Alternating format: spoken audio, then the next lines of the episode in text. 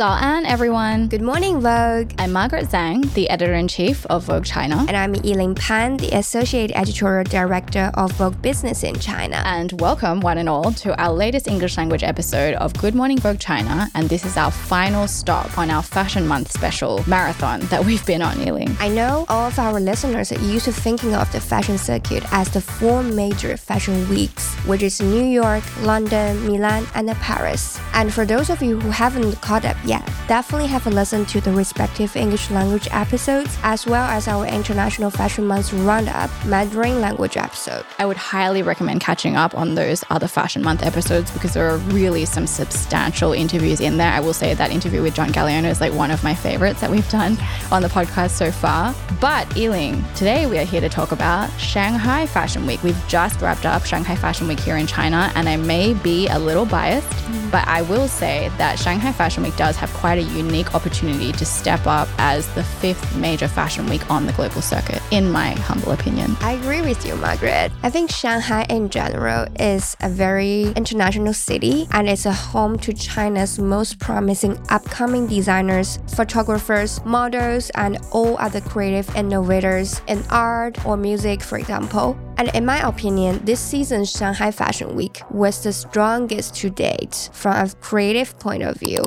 I was wondering what is Vogue China's take on it, Margaret? I would agree with that statement. I mean, Shanghai did have a few on again, off again years due to COVID. And this season, I would say, was the first time Shanghai Fashion Week was properly back in full force. And not just from a designer and a show scale or turnout standpoint. Of course, there were a lot of Chinese designers who, during COVID, had been showing abroad instead or not showing at all. And to have them all returning to home turf was very meaningful, I thought. But also from the market and wholesale side of Fashion Week, that was really back in full swing and scaling. So we saw a lot of buyers from around the country and around the world descending on the showrooms who've really spent the past decade building infrastructure to support Chinese brands from a retail perspective. Yes, some feedback we received from Chinese designers this time is that the foundational work that they have done in the past few years have finally paid back in terms of sales and conversion. And brands of all different scales are also seeing runway shows during Fashion Week as an effective marketing tool. I know there were more than 100 shows at Shanghai Fashion Week this time, but what were the standout designers for Vogue? From a Vogue standpoint, the collections that our editorial team were the most excited by were definitely C Plus series. Boogie, I think, did a fantastic job of his show, and the set design was also excellent. Jacques Wei, which I think was probably one of his strongest collections to date. Um, Uma Wang, whose work I think is probably some of the highest quality in the market. For these three designers, our listeners can take a look at the Vogue Runway reviews and take a look at Vogue China's WeChat mini program to have a look at the greater context around those collections. Now, as far as showmanship and entertainment value, which is always very important for Chinese audiences, I thought Shu Shu Tong, as always, has a very clear proposition. They never really depart from their kind of, you know, subversive Lolita type aesthetic. And Susan Fang, who was on our London Fashion Week episode of the podcast,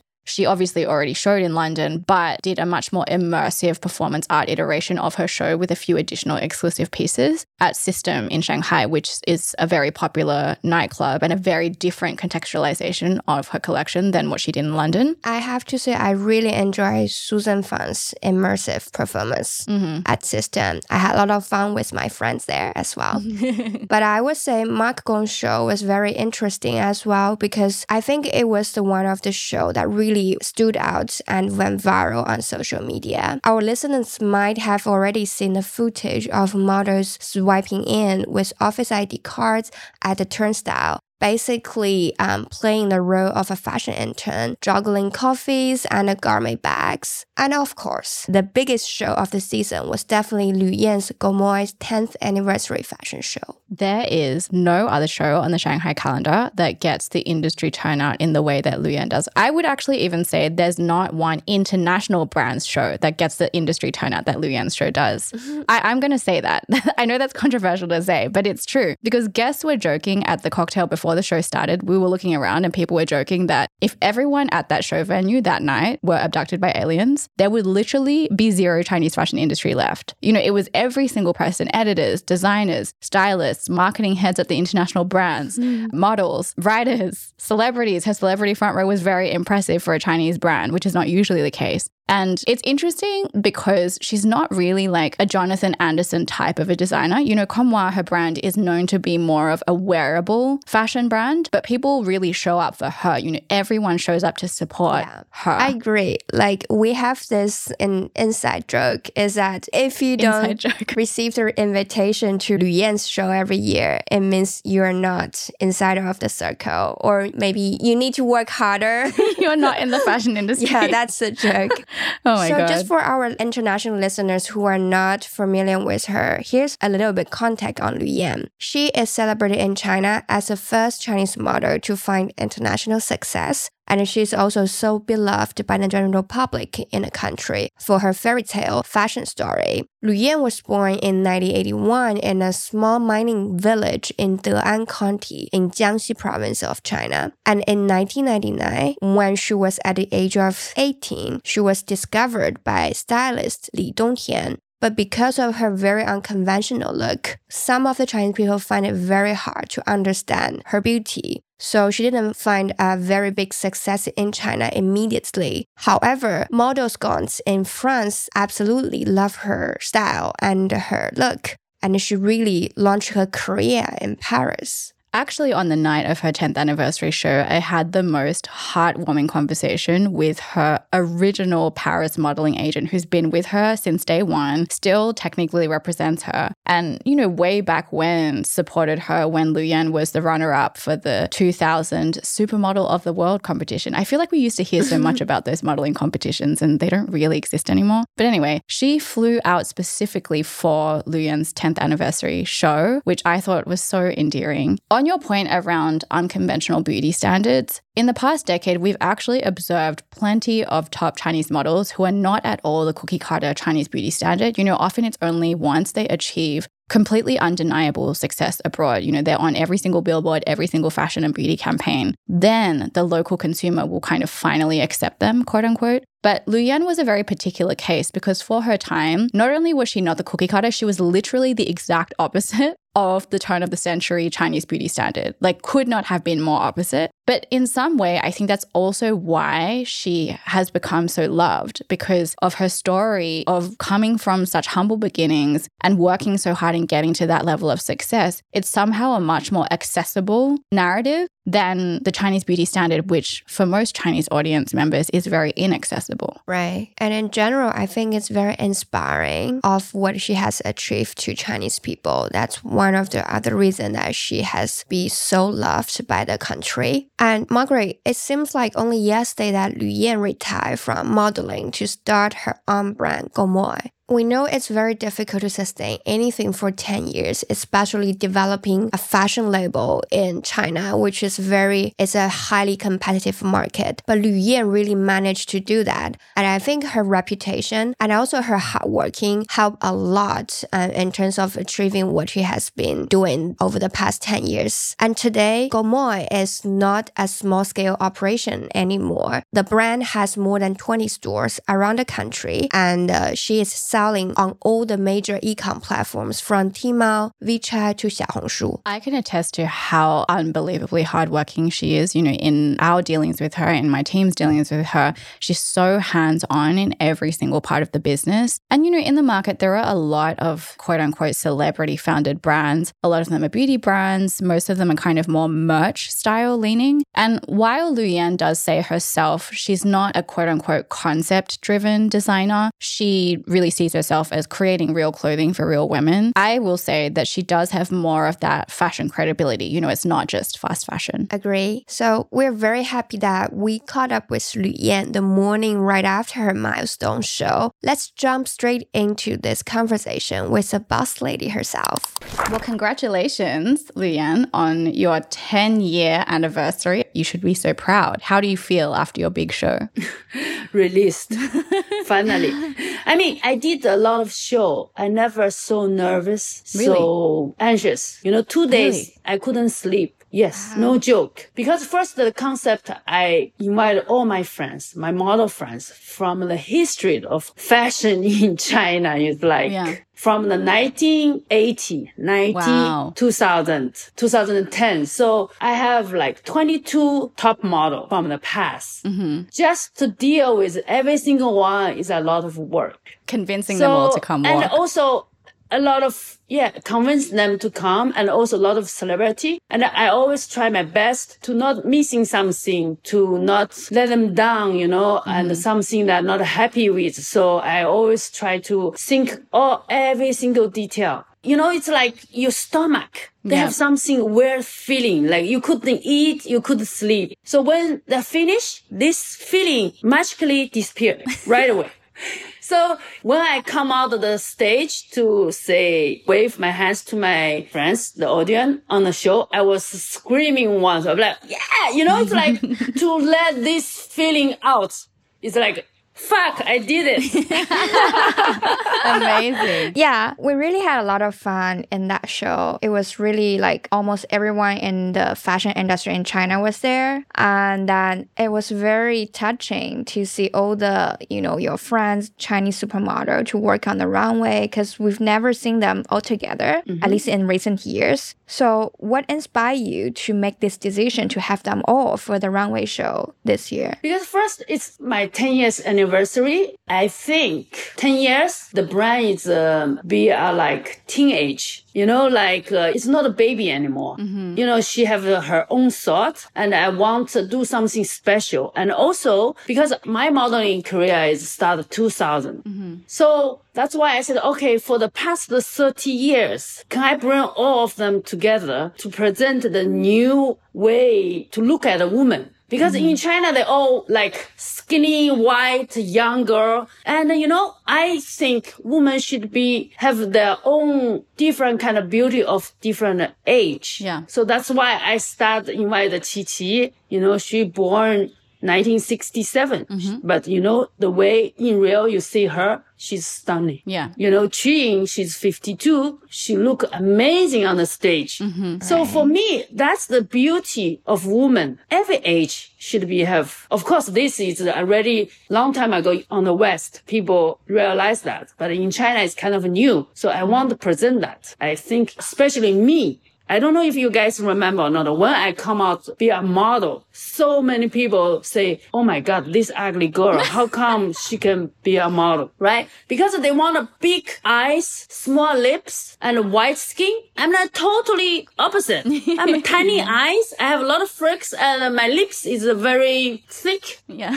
So every newspaper that time they have no internet. When I win the model contest, they always the headline is like uh, big ugly duckling to be a swan.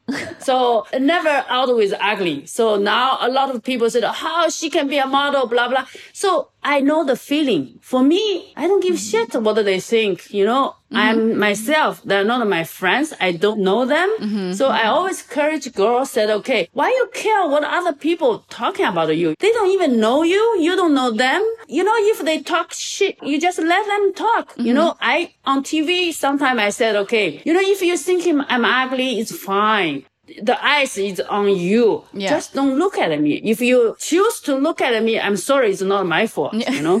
That's your, it's a reflection Yeah. of them, not of you. That's such a good way to look at it. exactly. That's their problem, you know? That's also the confidence that you bring to your brand, Comme Moi. Like it's a representation of independent woman. So could you elaborate on the brand concept of Comme Moi and why do you choose them? Comme Moi is uh, I want a woman not dressed like me. Why I say Comme Moi? My husband basically, he's French. He gave me the name. He said uh, Comme Moi is like like me. You know, to me it's more meaning like okay, I want them like me to try things, to be brave. Do the Right. things that they want. It's not asking you to dress like me. You know, everybody dress uh, different style. I want to bring the concept. Try the things you want to do. You know, not uh, live the regret. Yeah, that's correct. Just like not live with regret, pretending to be somebody else. Yeah, exactly. You choose your life and also behind the door, happy or not, you're the only person knows. It's, you don't live for other people, you live for yourself. Mm-hmm. No, I think that's so true. And I think that's, I've always seen that in your shows where it's like you're not trying to project onto other people some unattainable design concept that's difficult to understand, right? You're kind of mm. empowering women. And even on your show the other day, it's like all of the talent were so recognizably themselves. You're not treating them as like a mm. coat hanger to express your point of view. It's kind of like everything was kind of custom to how you would see them walking in the street as well, which I think is a very different design approach. Because for me, I taught those uh, models, I mean, my friends, I said, tonight it's your night. Hmm. People come to see you, not because me. I said, I want you to be yourself, to show them. You've always shown at Shanghai Fashion Week. Like a lot of other Chinese mm-hmm. designers, they're always in such a hurry to mm-hmm. go and show in Paris or mm-hmm. Milan or London or New York. And you've always really stayed loyal to showing in Shanghai. And I'd be curious to hear what Shanghai Fashion Week really means to you. First, I think nowadays in our world, it's not because you show in Paris or Milan, you are better. Mm. Okay? That's the wrong concept. Yeah. Why in Shanghai? Because I'm very confident of Shanghai because Shanghai is an international city. Mm-hmm. If you can do good in Shanghai, you can do good in the world. You know, that's where I create my company. That's I grow my company. I have all the power here. I can try my best. If I go to Paris, I'm not going to be able to bring all my team, Yeah. right? Yeah. And I work with the best of the best team in Shanghai. So why I need to go to Paris to be the what I call the in China we have one 宁做鸡头不做凤尾. I don't want to be in Paris to be the fitness tail. I want to Yeah. be the chicken head. I don't know how to say in, in English. It sounds stupid, but you know, No. that's the, It totally spirit, makes you sense. know, like I want to do to work with the best people or not go to Paris, Milan or somebody like, oh, you come from then I, you know, Yeah, blah, blah, yeah, blah, yeah. all this. I don't want that. Do you feel like now that you've been doing the brand for 10 years, do you feel that you would be ready to expand globally or explore other cities? Yes, I'm ready. I started last year already, but uh, I didn't do the press or try to do show in Paris because I'm started slowly. And also in Europe, it's not like in China. You know, sometimes I'm in Europe, I feel like uh, in six months I push one or two things. Right. In China, I can done in one week. China but I have to accept the way. Exactly, Chinese speed, but I have to accept the culture. That's how they work. I accept. I follow them. That's why I said, you know, in China, we do Chinese way. In Europe, we have to respect their culture mm-hmm. and do their way. Mm-hmm. So I'm not going to bring all the way in China and uh, ask people to do Chinese way. That's not fair. Mm-hmm. You know, everybody have their own way to work. So I think we have to respect that. Yeah, that makes a lot of sense. And how do you feel about the perception of Chinese fashion and Chinese designers on a world stage? Because obviously, when you started at Shanghai Fashion Week so many years mm-hmm. ago, people mm-hmm. saw Chinese fashion in a very different way. Or maybe a lot of people internationally didn't even think there was mm. Chinese fashion. But now there's like so many new designers. So I'd love to hear your thoughts on that creative culture evolution. I mean, first, China economy is growing fast for the past 20 years. Mm-hmm. And also a lot of young people and study on the board and come back to China, start their own brand. So it's kind of like uh, catching up because in Europe, the fashion development for 100 years. In China, 30 years, right? So they're still growing. But if you see the speed of growing and changing established is amazing. I think I can say China spent 30 years, at least 60 to 80 years of the past of European way Progress, yeah. because they study fast. They're faster learner. Mm-hmm. So Shanghai Fashion Week only 20 years. But if you see the past 10 years, how much change they did is amazing. First, the only platform to brand to show on the Fashion Week. That's it. After you see they thinking, okay, now we have to help young designer to sell. The sales is more important. Mm-hmm. Then the development, different showroom. You know, you have for young designer, commercial designer, then you have the concept, then you have all the uh, place for different venue for shows. So this is a lot of uh, work. And uh, recently, for the past three, four years, when people talking about uh, sustainability, mm-hmm. yeah, sustainability. Yes, they have an exhibition about it. They have a panel talk about it, and they have a factory to support it about it.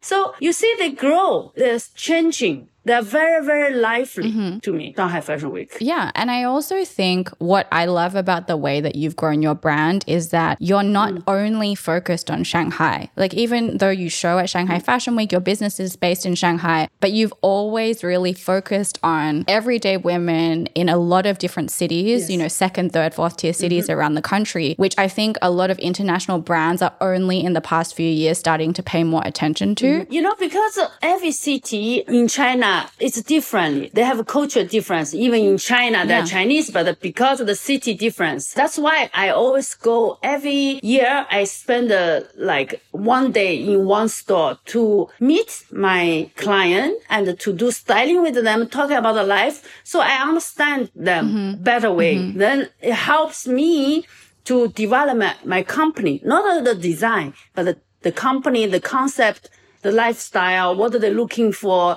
You know, it's more deeper and you have a deeper connection yeah. with your client, not because they come to buy, they more appreciate the concept of your brand. Yeah. I think I really respect that about your design approach too, because it's less about your consumers having to come to you, right? Them having to force fit themselves into your box of what you think a woman should be. It's like you're really going to them. And I remember talking to you previously about as the different types of lifestyles for women in mm-hmm. China expanded mm-hmm. for like vacation, suddenly people are skiing, suddenly mm-hmm. people are going to the south for beach holiday, suddenly people have kids and they're taking them to school. You know, the evolution of the women's lifestyle style in China, your brand has also evolved to expand to accommodate that, which I think is is a very different way of doing business compared to a lot of other designers. I always told them I don't want to be like designer brand, mm. you know, like a certain concept. I want to be 大众里的小众. Mm-hmm. Like every client, every circle, like you have a different your own way.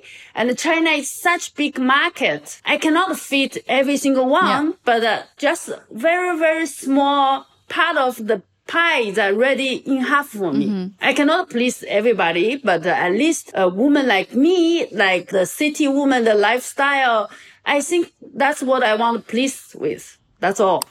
I have so much respect for her, Margaret. I still remember the interview I had with her a few years ago for Business Story and she actually talked a lot about her supply chain management uh, for mm-hmm. And that's something I wouldn't expect from someone who used to, you know, work as a supermodel to talk about. But that's an evidence that she's so hands-on in terms of managing her brands. And also from today's conversation, I feel she hasn't changed at all from years ago. She's still so real, so authentic. She's just saying what she knows. She never fake anything. I would 100% agree. I think that there are actually very few designers locally and abroad who can speak to all aspects of the business in the way that she can. And like you said, I just love that she is so true to herself. She's also exactly the same person when she's speaking English as when she's speaking Chinese. Our audience who are bilingual should go listen to her Chinese language interview as well on our Mandarin edition of the podcast. But she has no filter. She's not pretending to be something that she's not. And that's a huge part of her magnetism. Like we said, you know, people buy into her brand and show up for her, mm. right? It's not this kind of manicured idea. It's really just about her and it's a genuine connection. She's in the around the country talking to her consumers directly, understanding how they live, understanding their life's challenges, and really incorporating that into her brand ethos and her actual business. Good morning, Vogue. We'll be right back after this short break.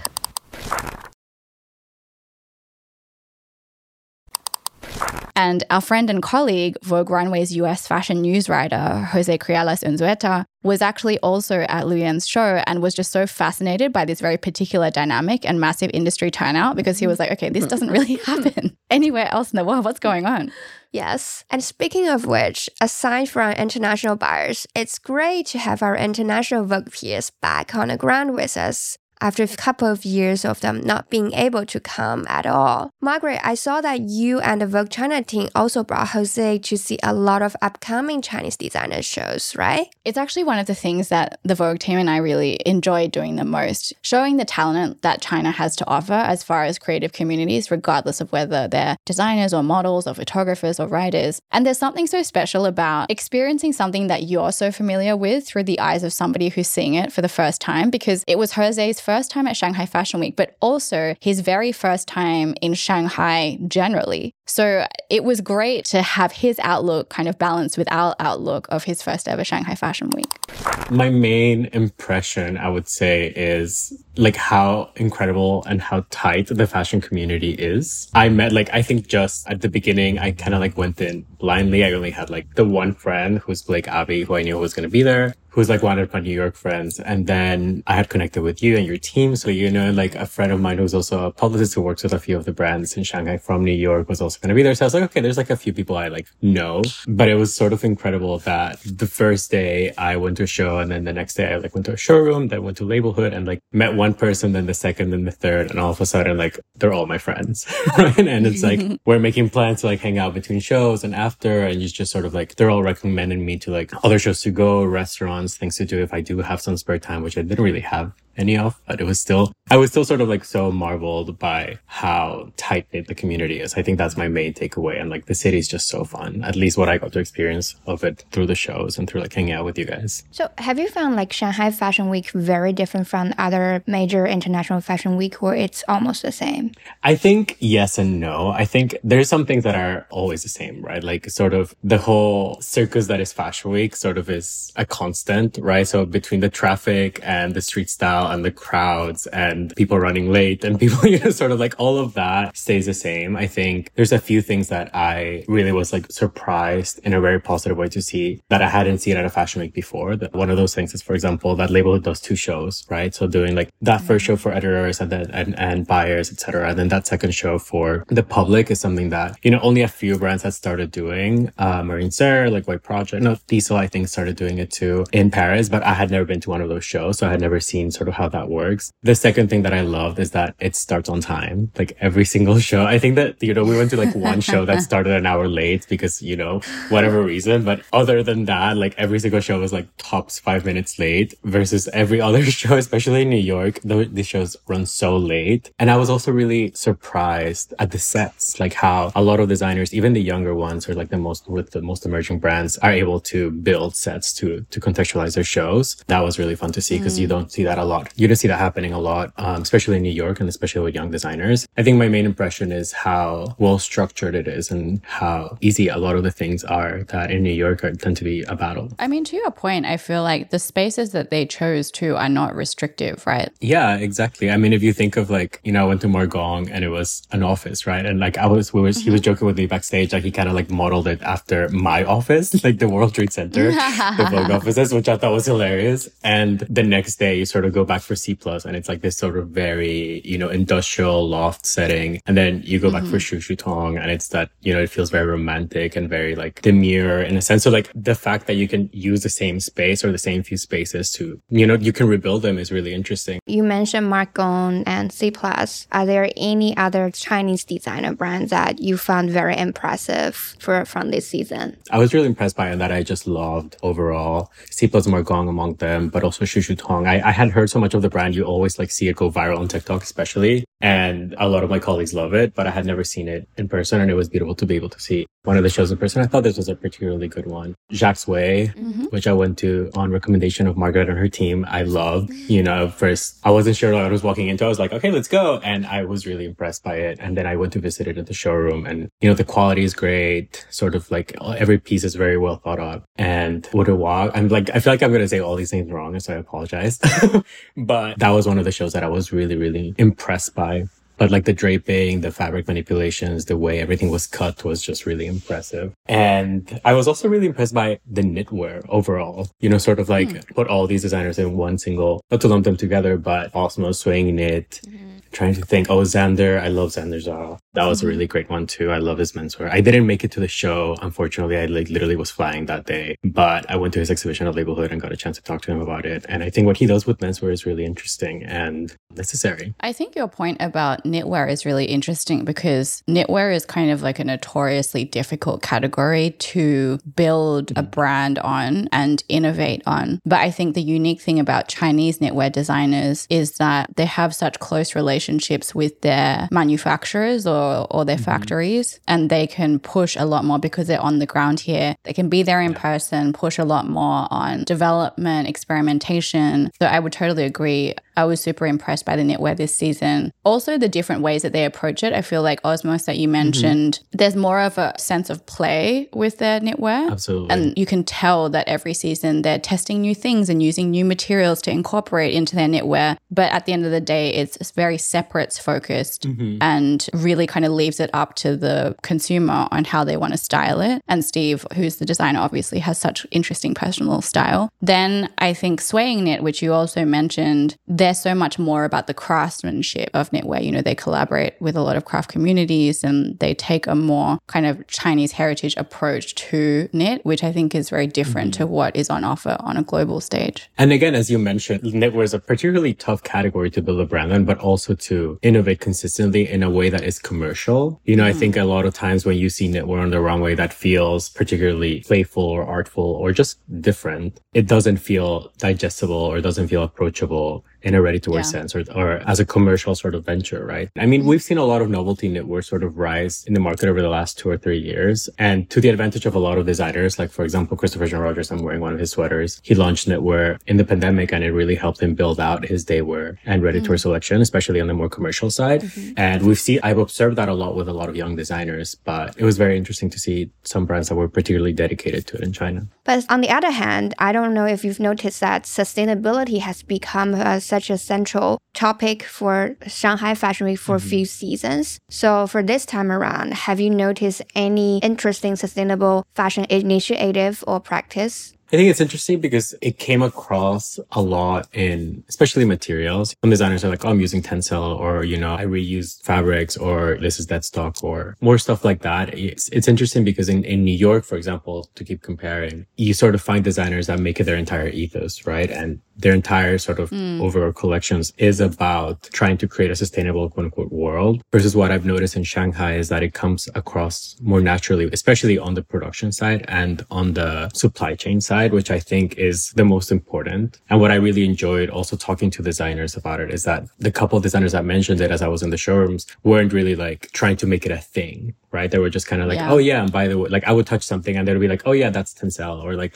oh that that's recycled, you know, cashmere or like, you know, all of that comes from this side of the world or like, oh, we work with this factory that does this. It was never sort of like a, you know, this is my story. It was very much like, you know, oh, this is part of what I do, but it doesn't define the brand. It's just something that I do. And I think that's the goal when it comes to sustainability, right? You want it to be part of a well-oiled machine versus it being the one thing you Like focus this on. right? You want to be able you know, to sometimes that can be greenwashing, things like that. exactly exactly because then it just becomes marketing right like especially when myself as a writer when i'm going to talk to a designer if they only focus on that then it's kind of like telling me like hey can you please write that i'm sustainable right which is fine like i understand it but you know what's the other side of the story so it was nice to see that I think that's actually one of the great benefits of the industry being so young. And, you know, sometimes mm-hmm. in other markets where the fashion industry has been so established for so long, you know, you were talking about the formats of the shows, the structure or non structure around showrooms, around resees, around previews, even this kind of attitude towards sustainability more functionally as opposed to storytelling wise. The benefit of being a young market is that in some way, I think the local designers and even Shanghai Fashion Week has been able to observe for some time what is happening in the mm-hmm. international stage and figure out, okay, what's actually going to work for us here. They're maybe not as shackled by kind of historical baggage or ways that things are done. And I actually feel that way as well about the street style, which obviously is not necessarily a function. It's kind of a incidental benefit of attending any fashion week around the Yeah. world. I think where the street style quote unquote economy has been somewhat commoditized in other markets where like common street style faces who are always photographed. Yeah. You know, kind of evolved from people having very distinct personal style or editors or writers going to shows really as themselves and some of their personal style being super interesting and captured mm-hmm. by our favorite street style photographers to it becoming this big branded exercise. Whereas I think in Shanghai, because it's not so tied up in celebrity yet, it's not so tied up in branded moments yet. What I find exciting about all the street style images we capture is like people are really mixing, you know, it's their grandma's mm. this and their independent Chinese designer that, and there is the international luxury component, but then something that they found on Taobao that they're really excited about. You know, it's a really healthy, dynamic mix. I don't know what you, your impressions of the street style scene were. This is funny because today um, I went back to the office this morning and that we were actually talking about that too, you know, because to be really completely honest, when I was packing for this trip, I had no idea of like what to pack because I was like, what's the vibe with like, you know, what am I wearing to the shows? Because I'm also like, you know, I'm used to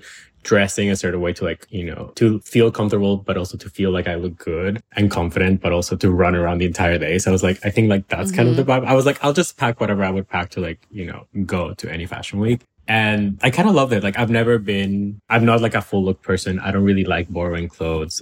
I have a lot of friends that do, and it's sort of like, it has its own merit, right? Cause like the logistics of it all just by itself mm-hmm. are like insane. But I think to your point, Margaret, what is very interesting is that it is not a street style economy, as you say. It's funny, like we actually had on the run through podcast for American Vogue, we had Tommy Ton and Phil O, who are mm-hmm. like these two legendary street style photographers, right? And we actually asked them about the street style economy because it's something that they created perhaps inadvertently, right? which is like, yes. you know, the more you photograph someone, the more they become sort of this street style quote unquote star, the more a brand wants to like dress them for the show. So like then you're in Paris and like it's Loewe Day and you know it's Loewe Day because everyone's in Loewe and you know it's Gucci Day because everyone's in Gucci and you know it's yeah. like Dior Day because everyone's in Dior versus you don't see that in Shanghai. I thought that was actually really special and really interesting and definitely refreshing. If you did see a full look, if you did see like a lot of like the brand you were going to see, it was usually at the second showing at Labelhood, mm. right? So for example, we went to Shu Shu as I was walking out and I'm like, I walk past the line and everyone is in like head to toe Shu Shu, right? it's like that's a show for the general public, for the consumer. And you also know that they are in a full look because they want to be a part of the fantasy that in the full key. look because they're buying, not trying. That's exactly. the main thing. And I thought that was like the biggest thing. And that's the, that was my one takeaway from street style that I was telling my team is that the people you would see in a full look, you knew that they had like, you know, had to like sign up and register or like line up for this ticket. So you knew that if they are in the full look, it's they just really like they bought they it and they're passionate brand. about the brand. Yeah. Exactly. And I thought that was really special because it's kind of hard to tell when you're like other international fashion weeks, right? You're like, did they buy it? Did they not? And for me, the best way of knowing is like, is it in season or is it like a little older, right? Because yeah. like if it's very much in season, if it's a collection that's in stores, then that's how you know. Um, I mean, now at so the International really Fashion Week, people are wearing stuff like straight off the runway. That's literally like a version of, which is insane, right? Because that is the definition of the street style economy. Like brands would much rather like sort of like sacrifice the surprise of one of their looks on the runway by putting it on a celebrity that will get photographed before the show in order mm-hmm. to get the image. Right. Mm-hmm. I think the idea of Shanghai Fashion Week is way more accessible to like ordinary people. If you compare to mm-hmm. those one maybe in Paris or in Milan, it's usually very exclusive. Basically, it's only mm-hmm. certain type of people can get into it, like editors, buyers, and celebrities, and then brand people. They're mostly the focus of the circle. But here in Shanghai, Jose, I don't know if you bump into any like real Chinese consumer during show because I always bump into them. And sometimes they, like a VIP yeah. consumer would sit next to me. And I feel like conversation with them is also very interesting. They don't work in fashion. They might work in finance mm-hmm. or whatever, but then they do have a good knowledge of the brand that they're attending. And on the other hand, I don't know if you notice any like Chinese brand like using interpreting Chinese heritage or incorporating Chinese cultural elements into their design. A show I missed, but I was looking at photos of is Lin Lin Chase. Uh, Lin Lin Chase. Yes. Lin Chase. And it's sort of beautiful to see how you can incorporate a lot of tradition, but also in a sense, reimagine it in something that feels contemporary, right? And I feel like you could even see touches of it at Jacques Wei where you're sort of like, oh, okay, that kind of like feels a little bit more like a, a reimagination or reinterpretation of something more traditional. Ao Yes is a brand that I also saw at the Labelhood showroom, which I loved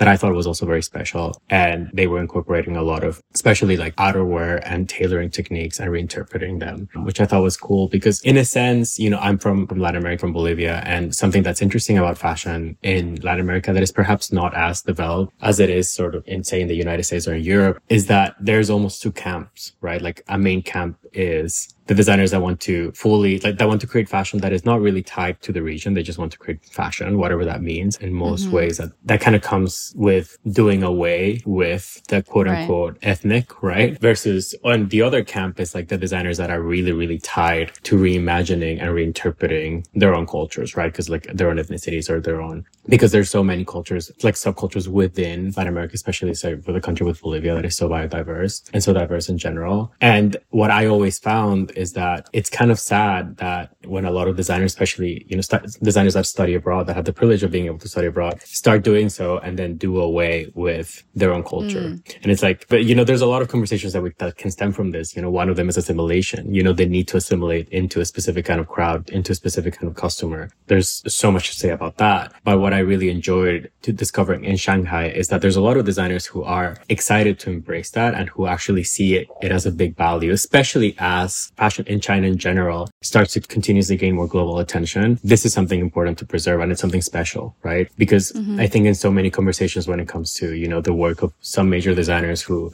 would like quote unquote culture appropriate. You know, you can think of like a Galliano, you can think of Jean Paul Gaultier, you can think of so many designers that like did these like, you know, quote unquote my China collection. Mm-hmm, and then mm-hmm. that's kind of like erased in a sense, you know, yeah. because all these yeah. European designers don't do it anymore. But at the same time, if you go to China and no, none of those designers are doing it either, then where is it? You know, so it's yeah. actually really special to see that there's a lot of designers, young designers who are passionate about their heritage and who are very excited about reimagining it and folding it into their wardrobes and more than mm-hmm. more than anything folding it into the wardrobe of like a global customer right because it's mm-hmm. also not an insular conversation it's not like i am making something that stems from chinese culture for a chinese customer it's like i am making something for whoever wants to buy it and i think that is like the key yeah this actually kind of goes back to a question that was submitted to us by a listener on our first answer your dms episode that was what is fashion you know which mm-hmm. we thought yeah you know you initially kind of laugh at that question but because it's so broad and it means so many different mm-hmm. things to mm-hmm. Different people. You're so right in that it really depends who you're speaking to and what your goal is. Because yeah. I think the great thing for us is that in recent years, a lot of Chinese designers have really made a conscious effort to try and rediscover their heritage. And you're right, they had mm-hmm. the great privilege of studying abroad. And you're also right that those great fashion schools don't have a class about Chinese craftsmanship or Chinese yeah. heritage and design sensibility, which they should for all of the deans listening, mm-hmm. we should have yeah. that conversation. But it's the same for Latin America, for instance. And there are so many diverse cultures within that whole part of the world. And it is that conflict of like, how does the market or the consumer for whom you're creating product, A, influence the way that you design? You know, what is mm-hmm. your motivation for being in the industry and doing the work that you do in the first place? But second, what do they perceive to be fashion? What do they perceive to be luxury? Yes. I know, Jose, we talked about this while we were waiting for a show. You know, if luxury mm-hmm. is perceived by the local market as not this, you know, it's perceived as the other, as what is coming out of Paris,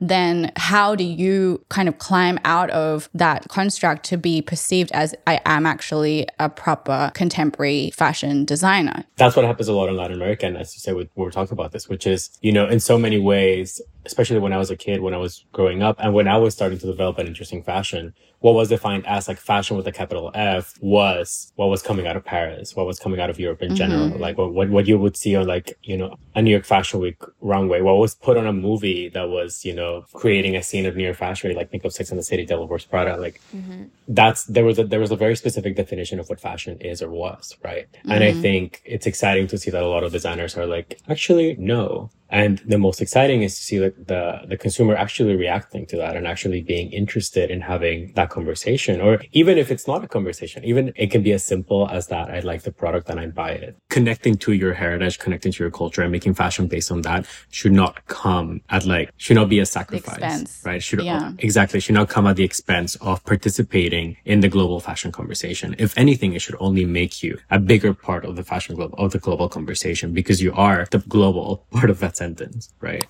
I'm super excited for Jose to come back for Shanghai Fashion Week next season, and I hope we can bring more of our Vogue editors from around the world to come experience Shanghai for the dynamic fashion scene that it is. So, Yiling, that concludes our big Fashion Month circuit marathon of all of the fashion weeks around the world this season. But we will have a little bonus Shanghai Fashion Week episode coming up with designer Stella McCartney, who usually shows in Paris, is based in London, but also did a special show during Shanghai Fashion Week this season. And we had a fun afternoon with her over tea, having a chat about her 48 hour Shanghai adventure. And for our bilingual listeners, do tune in for our Mandarin language episode specifically about Shanghai Fashion Week, which is coming right up. And for any of our listeners who want to give their two cents about this fashion month just passed or ask Margaret and I on any fashion week related questions, drop us a line at Vogue's WeChat, leave us a DM at Vogue China's Instagram, or email us at vogue.office at condenast.com.cn. See everyone soon. And now Jose is going to read us out. This episode of Good Morning Vogue was produced by Raymond Fu. Our creative producers are Audrey Siegel and Sienna Guo. It was edited by Chinese C, and the music was by Lexi Du.